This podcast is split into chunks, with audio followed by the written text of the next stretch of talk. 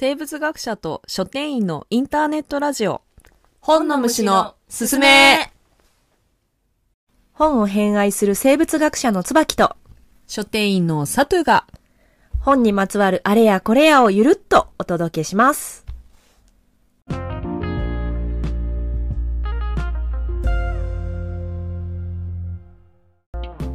ちくしょなんやねん急に。う1600芝の右回り中山得意な金亀のクロスやからいけるかなと思って3連単の紐に入れたら確かに来た1着に来たけど結局軸が来なくて鳥紙やったわ。何言ってんの？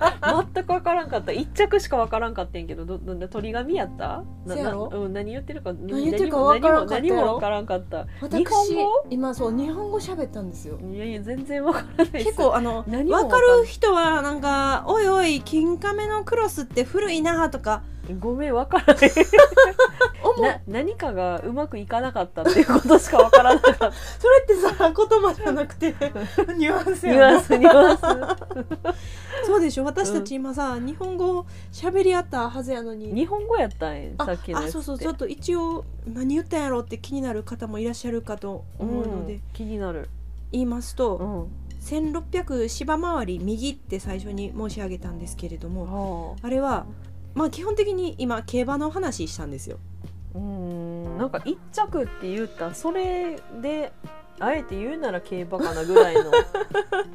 それが以外、ま、な何も分からへんかったけどな。ですよね。いや、うん。でも私も正直言ってそんなに競馬詳しくなくて。いや詳しいやろ。いやいやいや 実は実はっていうのもおかしいんですけど、まあ、結婚しててうんうんうん。配偶者の方がすごく競馬が好きで。でよく一緒に見に行ったり実はサトゥと3人で。行ったね。楽しかったね。その時もなんかサトゥになんか私と配偶者の方が話してるので「えい何今なんて言った?」みたいなのよく聞かれて、全然分かんなかったその会話がねその競馬に関してだけは。友がなんか張っててちょっとどうかな。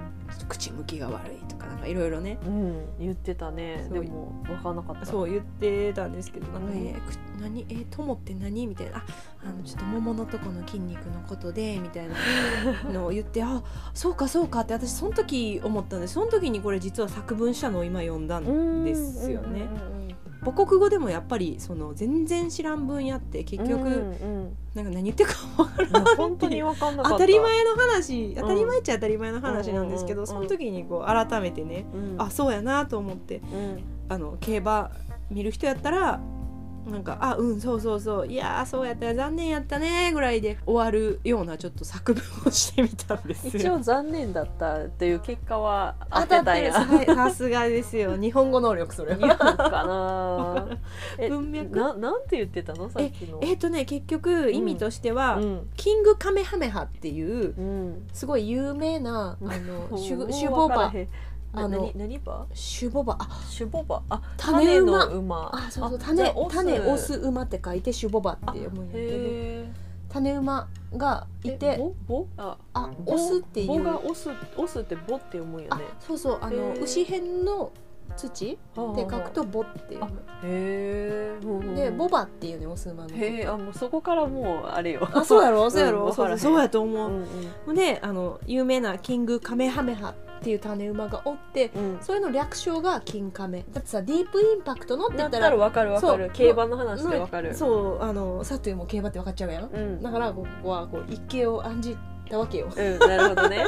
金亀やったらわからへんもんな。やろうやろうやろう。うん。だってそれこそさあの昆虫学者はうん。七星金カメとかさうんおカメムシの略称で言ったりするわけ。う金カメムシっていうのがもう分からへん。も うもうまた違う文脈やんそれ。もう分からへん分からへん。いやだから文脈によるのよ。だから金カメって言った時に、うん。昆虫学者は金カメムシやし、うん。競馬好きの人はキングカメハメハなのよ、うんでまあ今はあの競馬の話してたからキングカメハメハってことね。そう。うん。でクロス。うん。って言ったらからへん。分からんやろ、うん。クロスっていうのは何かがクロスするの？あそうそうそう。血統的に5代前までに、はあ。あのドイツの祖先がうん。重複してる、例えばあのおじいちゃんが両方にいるとか。そうそう遠い親戚同士が交配してる。つまり、うん。あの血が濃いっていうこと、うん。で血が濃いっていうのはそう悪いことももちろんあるけど、うんうんあの競馬とかそういう世界やと、うんいいことも結構あったりするんであのそっかなんか優秀尖りすぎゃちゃってそう。足が速いっていう特性が逆に磨かれるっていう場合もあるんだよね。うんだからクロスっていうのは結構その重要な言葉。血が血が濃いよみたいな。そしてそれがあのさっき言ったち金亀のクロスね。うんうん。で、うん。その血統によって得意なコースって違うのよ、うん。ダートって言ってあのうん。土っぽいようなコースが得意なやつもいれば、うん。芝の短距離じゃないとちょっと無理みたいなうん血統がいたりとか、うん。でそれを一応踏まえてちょっと競馬好きな人にはもしかしたら怒られちゃうかもしれないんですけど金亀のクロスはまあ芝マイルあの芝コースのうん。1600ぐらいかなと私は勝手に思ったの知らないよ。ほうほう。え向いてるのがあそうそうそうそそんな感じかなって。うんそうそう。うん。と思ってうん予想しましたっていうのが前半の意味。分からへんうん分からへん。でしょ？でしょ？なるほど。と思って予想してうん。3連単。うん。これはあの競馬のあうんうん。の馬券の買い方の話、うん3頭選んであの、うん。1着2着3着順番にうん。選んだ通りに来るっていうのが3連単、うんうんで3頭同じく選ぶけど、まあ、1着2着3着どれでもその組み合わせで来ればいいっていうのが3連複はんはんはだから ABC っていう馬がいてそう1位 A2BC があ違う3位が C って全部予想するのが3連単っ単。そう。でてことな？CBA でも ABC ACB でも？何でもいいのが3連複、服っていうねんな。そうそうそう、ん難しい。そう。それで、うん。あの馬券のその種類でうん。買いました。っなるほど。て言ったのが、うん。あのまああの前半。前半の、まあうん。ところ。うん。で軸っていうのはそのうん。3連単っていうのはさ、結局3頭選ばなあかんやん、うんうん。その中で3頭全部バランバランに勝ったらさうん。結構その組み合わせ数が多くなっちゃうあーうんうん。ででも自分はいやこいつやって思ってる馬がいたらさ、うんうん。うんうんそこは固定したいやん、うんうんそれを軸っていうね固定すへるーなるほとこどうん。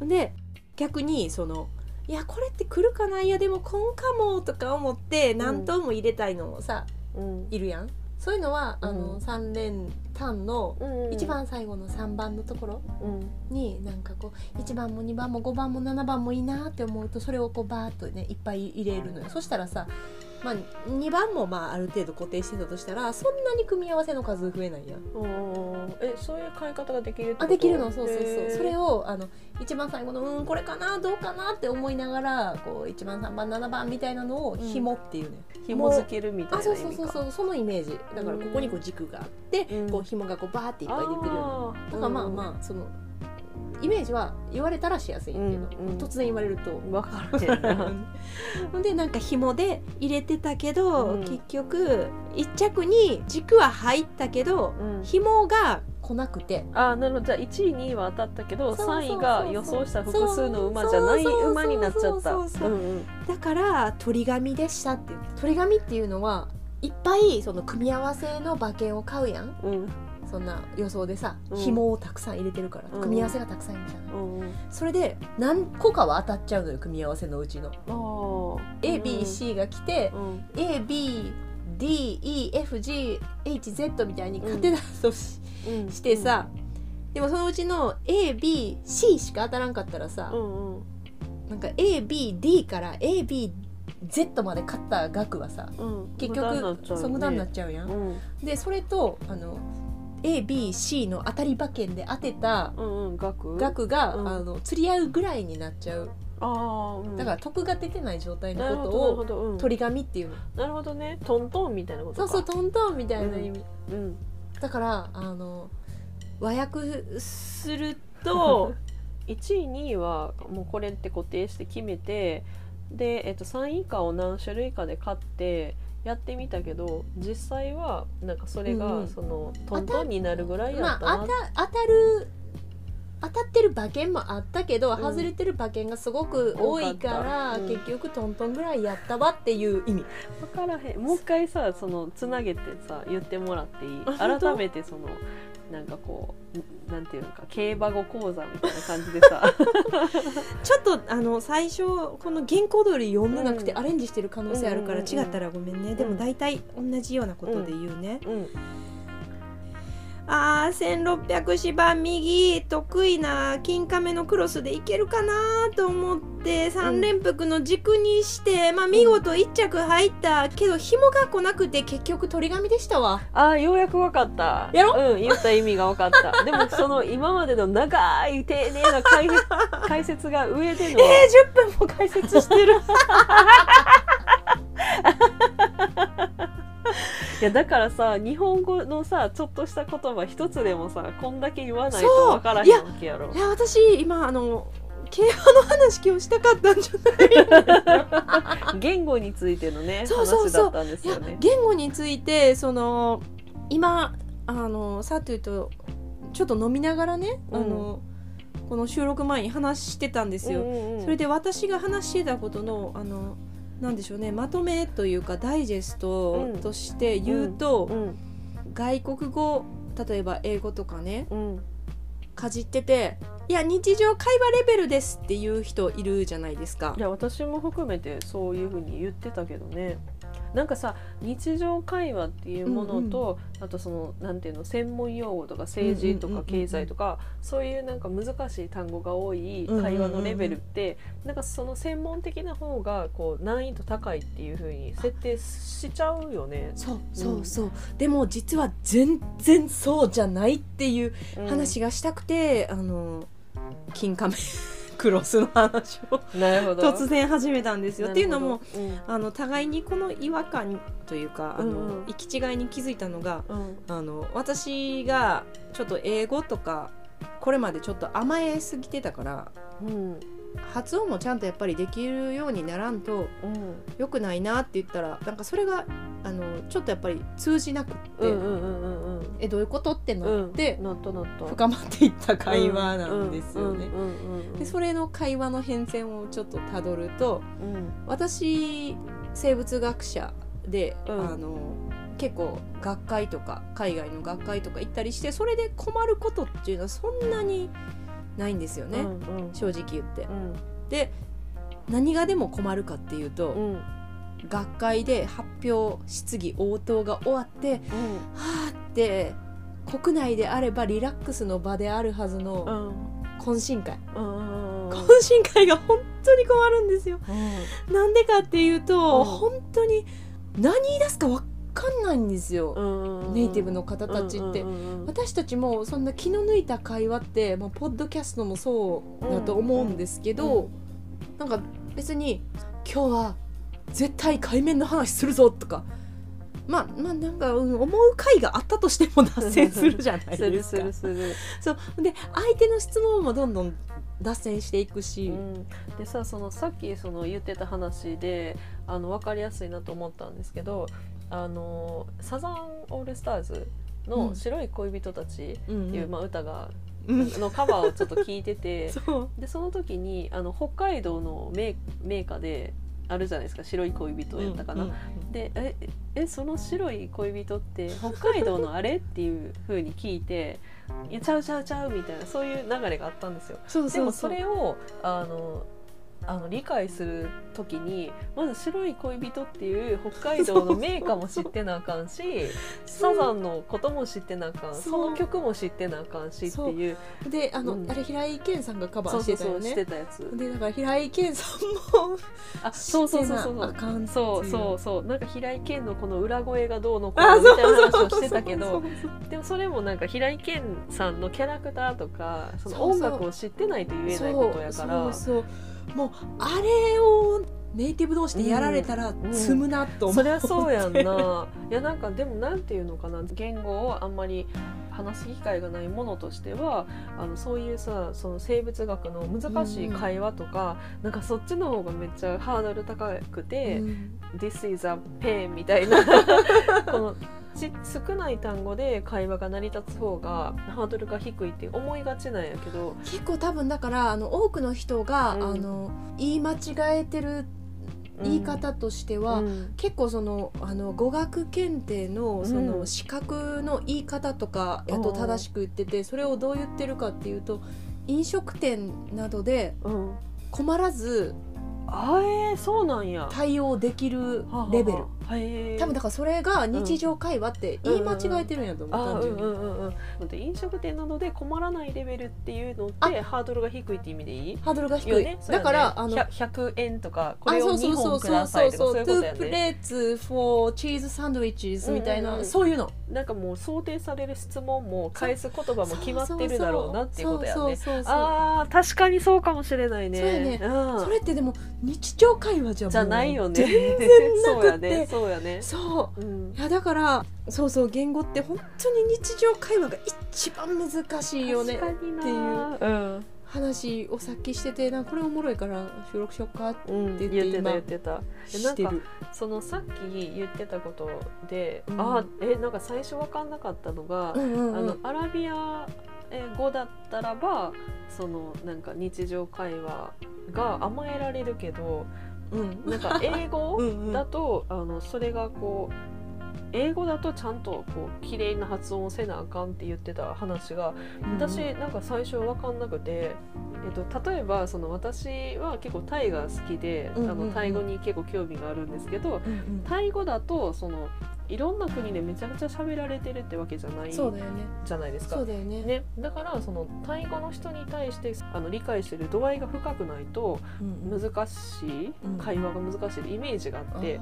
で逆に英語やといろんな人が喋ってるから、うんうんうん。なんかこうなんとなくな感じでもう察してくれるやろみたいな 逆の考えがあったんですけど、でもそれって逆でうん。ね、自分がやっぱりうん。その英語の例えばうん。インド人がうん。喋る R の強めな英語とか、うん。んなんでしょうね。いろんな多分方言みたいな、うんあの鉛うん。がある中、うんそれを全部聞き取ってああそういう意味っていうのを自分ができるかっていうとやっぱり全然できなくって、うんうんイギリス英語かアメリカ英語で私たちやっぱり教育を受けてて、うんうん。でそれやとあの分からんとか言いながらもやっぱ聞きやすいうん。し理解しやすいんですよね。うん。だからそこにあの近づけていってあげるっていうのは、うんうんうん。もうなんか英語がもうなんかアメリカ方言イギリス方言を超えてうん。世界の公用語になってしまってる現状っていうのは、まあ、それの良し悪しは今置いておくとして、うんうんうん。まあ、現状として今そうだからうん。そうなると相手にとって分かりやすい言葉を話すっていう言ってみれば当たり前のことだなって気づいたんですよ。すごいいそれも自分も傲慢な気づき方であのインドの方とお話ししてる時に、なんか「I'm wondering」みたいな。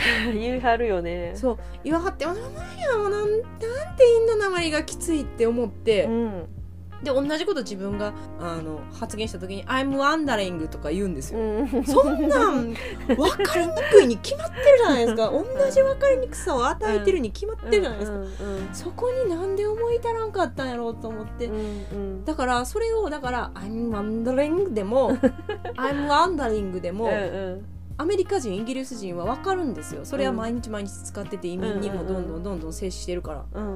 でもそうじゃないんですよ大抵の英語話者っていうのは、だからそれをなんか相手に甘えてなんか分かってねってしてたのはどれだけやっぱり傲慢？うんうん。だしなんか他の日本語圏以外に英語話者がいないみたいなちょっと脱は入入王みたいなちょっと恥ずかしい戦後の明治や。いや 本当戦後どころか。明治の価値観がまだ自分の中になんかその息づいてるある意味証やったのかなと思ってすごいね嫌な気持ちになったんですよ。なるほどね。いやなんかそのだからさそのえー、と共通の話者が少ない言語よりも共通の話者が多い方が、ネイティブいわゆるネイティブの発音に近づけてあげた方がなんか親切なんだなっていうことが一瞬それで分かんなかったんやけど、うんその話を聞くと、あー 確かにそうやなって思う。いやでもうん。私も全然そんなん思わなくて、うん。そもそもあの結構発音とかないがしろにする側のうん。人間だったうん。し、そのつけで今も全然なんかできないんですけど、うんうん。でもあそうだなと思ってうん。それこそなんか私たち SH シャーの音と、うん。サ S, S の音って違い分かんないじゃないですか。うんうんうん。R と L もうわかんない。全然難しいよね。そう。でもそれのさ違いがもう完全に分かってる母語でうん。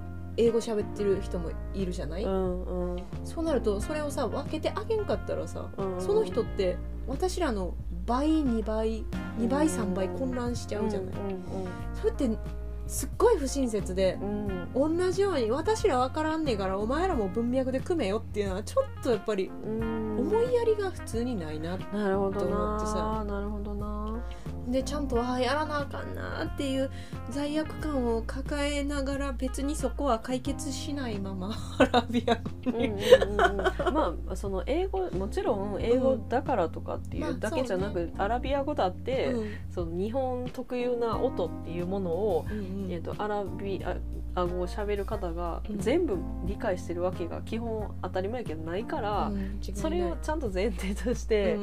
なんかやっぱりちゃんこう綺麗な発音をなるべくするっていうのはもちろんね、うんうん大事ではあるよね。そうなのよね。ね。そうそうそう、うん。それは思った。なんか、ううん。子供子供っていうか中学生高校生の頃英語を学校で習ってた頃ってうん。ちょっとなんか、発音なんてなんか恥ずかしいじゃないけどさ、まあ、別に読み書きできたらいいやんって思ってたりしたいんですけどやっぱ使う段になってはあってなんかちょっと網が開けたというか、うんうんうんうん。ああそうやな。あかあかんわこれ。うんうんうん。困るわ相手の人ってうん思った。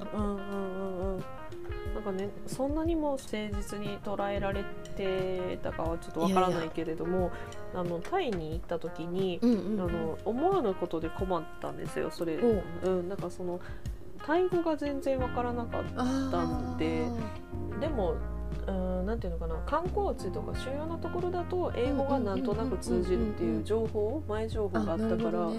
だからあの自分のその事前の感覚ではそのタイ語が分かんなくて困るだろうなって、うんうんあとはそうね。あとはその英語をあのお相手の方がそんなに喋らない方だったりしたら、うんうんコミュニケーションが大変かもなっていう、そういう想定で行ったんですけどあのタイの言葉の上での英語っていうものと、うんうんうん。その日本語の上での英語っていうものが全然違って。タイなまり。日本なまり。でその中で、うん。アメリカ英語イギリス英語みたいなのがねそうやね、うん。そうやね。だからさなんかそのなんていうのかなタイ語で困るんじゃなくて、うんうん。英語で通じ合えず困るっていうそうなんだ。よがそれが多いん そうやねんな。そうやんね。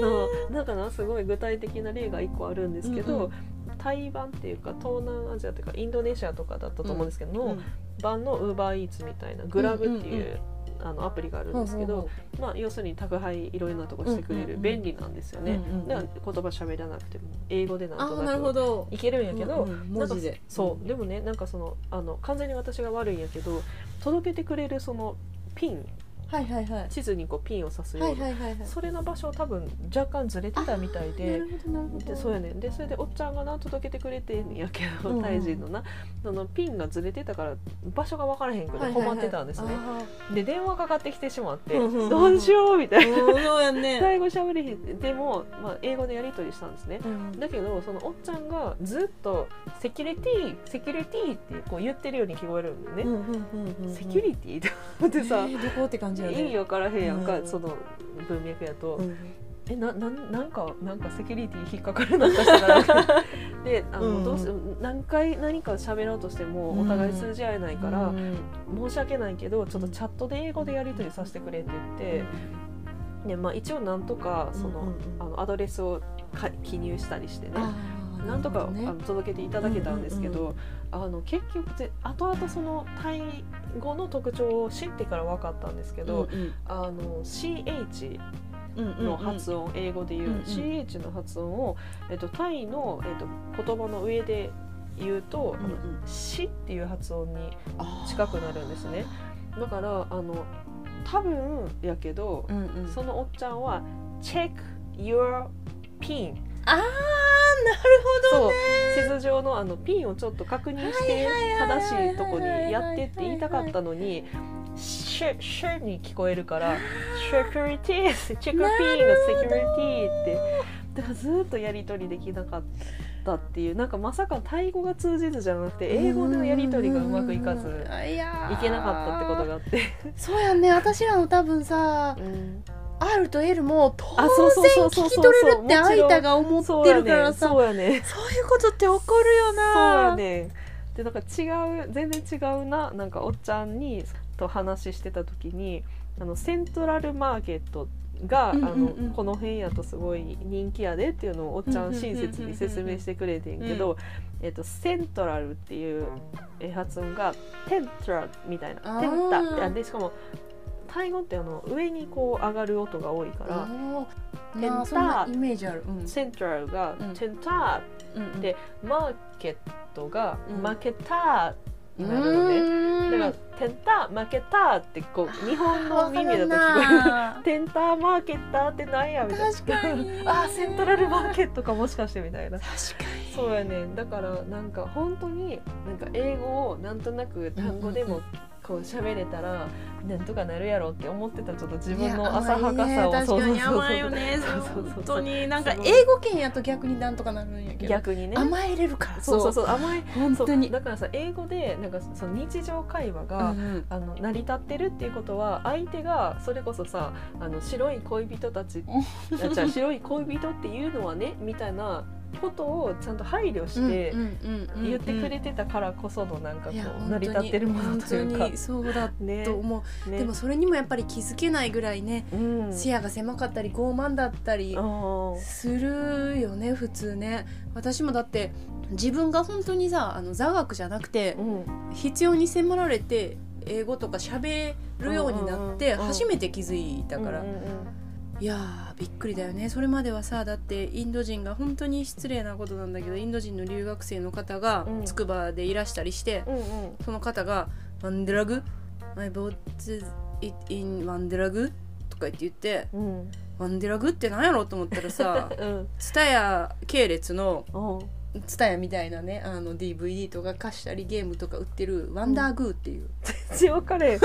ワンダラグってなるんやな。ワンデラグって。なんか R が強いねとにかく。あうんうんうんうん。インドのあるある。方うんワンデラグってうん。ワンデラグって何やろうと思ってたらワンダーグーかと思ってさ。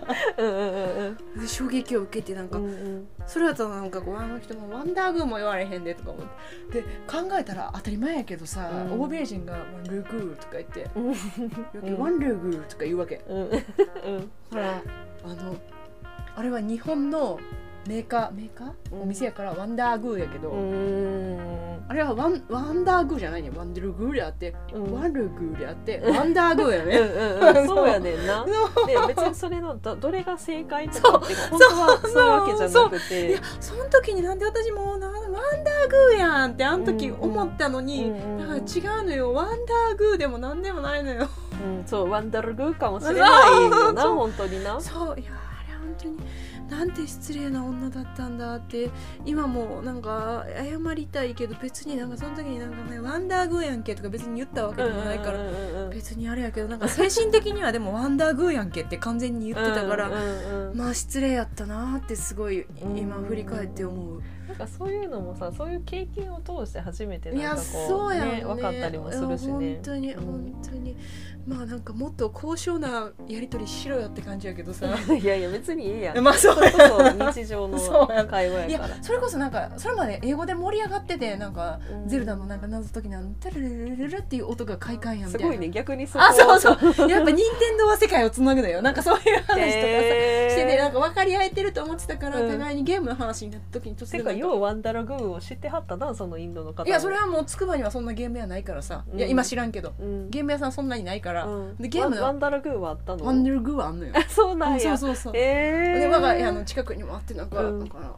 嬉しいねなんかそのワンダーグーを知ってくれてるっていうこともね。だからなんか私の家もむしろ知ってんのよその人だからあへでなんかえレミの家の近くにワンワンルルグーだよ、ね、えー、うちの家の近くにワンルルグーあったっけなみたいな感じになって なんか絶対知ってるみたいな。うん。Wii も売ってるみたいな。うん。え本当？とか売ってるわみたいな。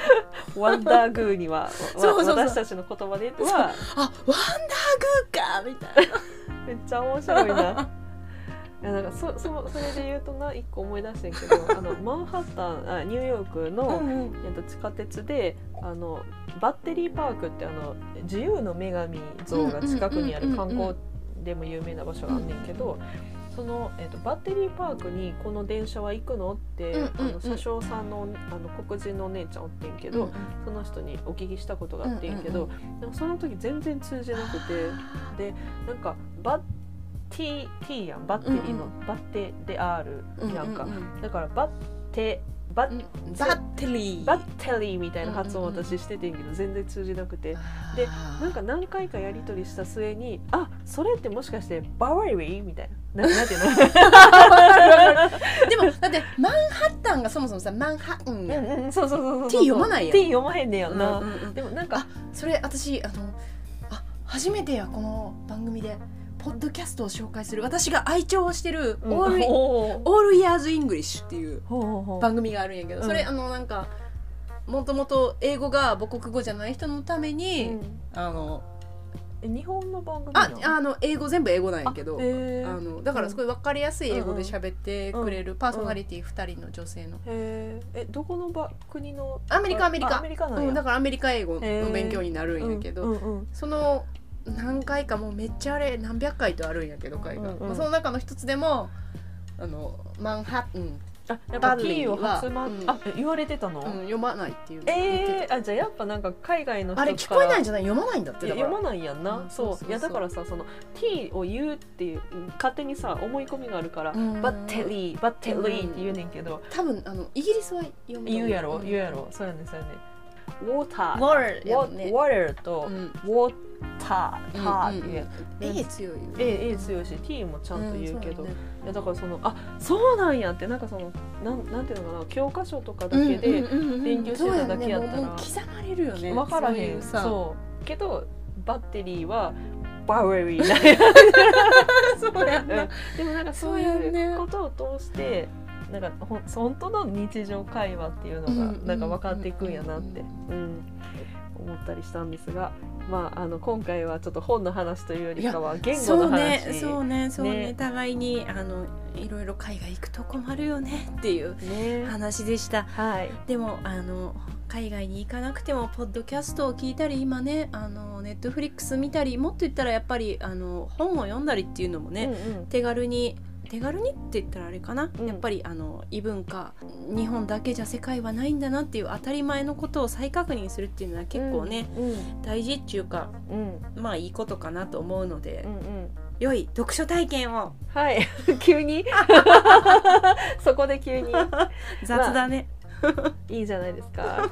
そしたら皆さんあのまたあのお聞きいただけると幸いです。はーい。はい。良い読書体験良いを読書体験を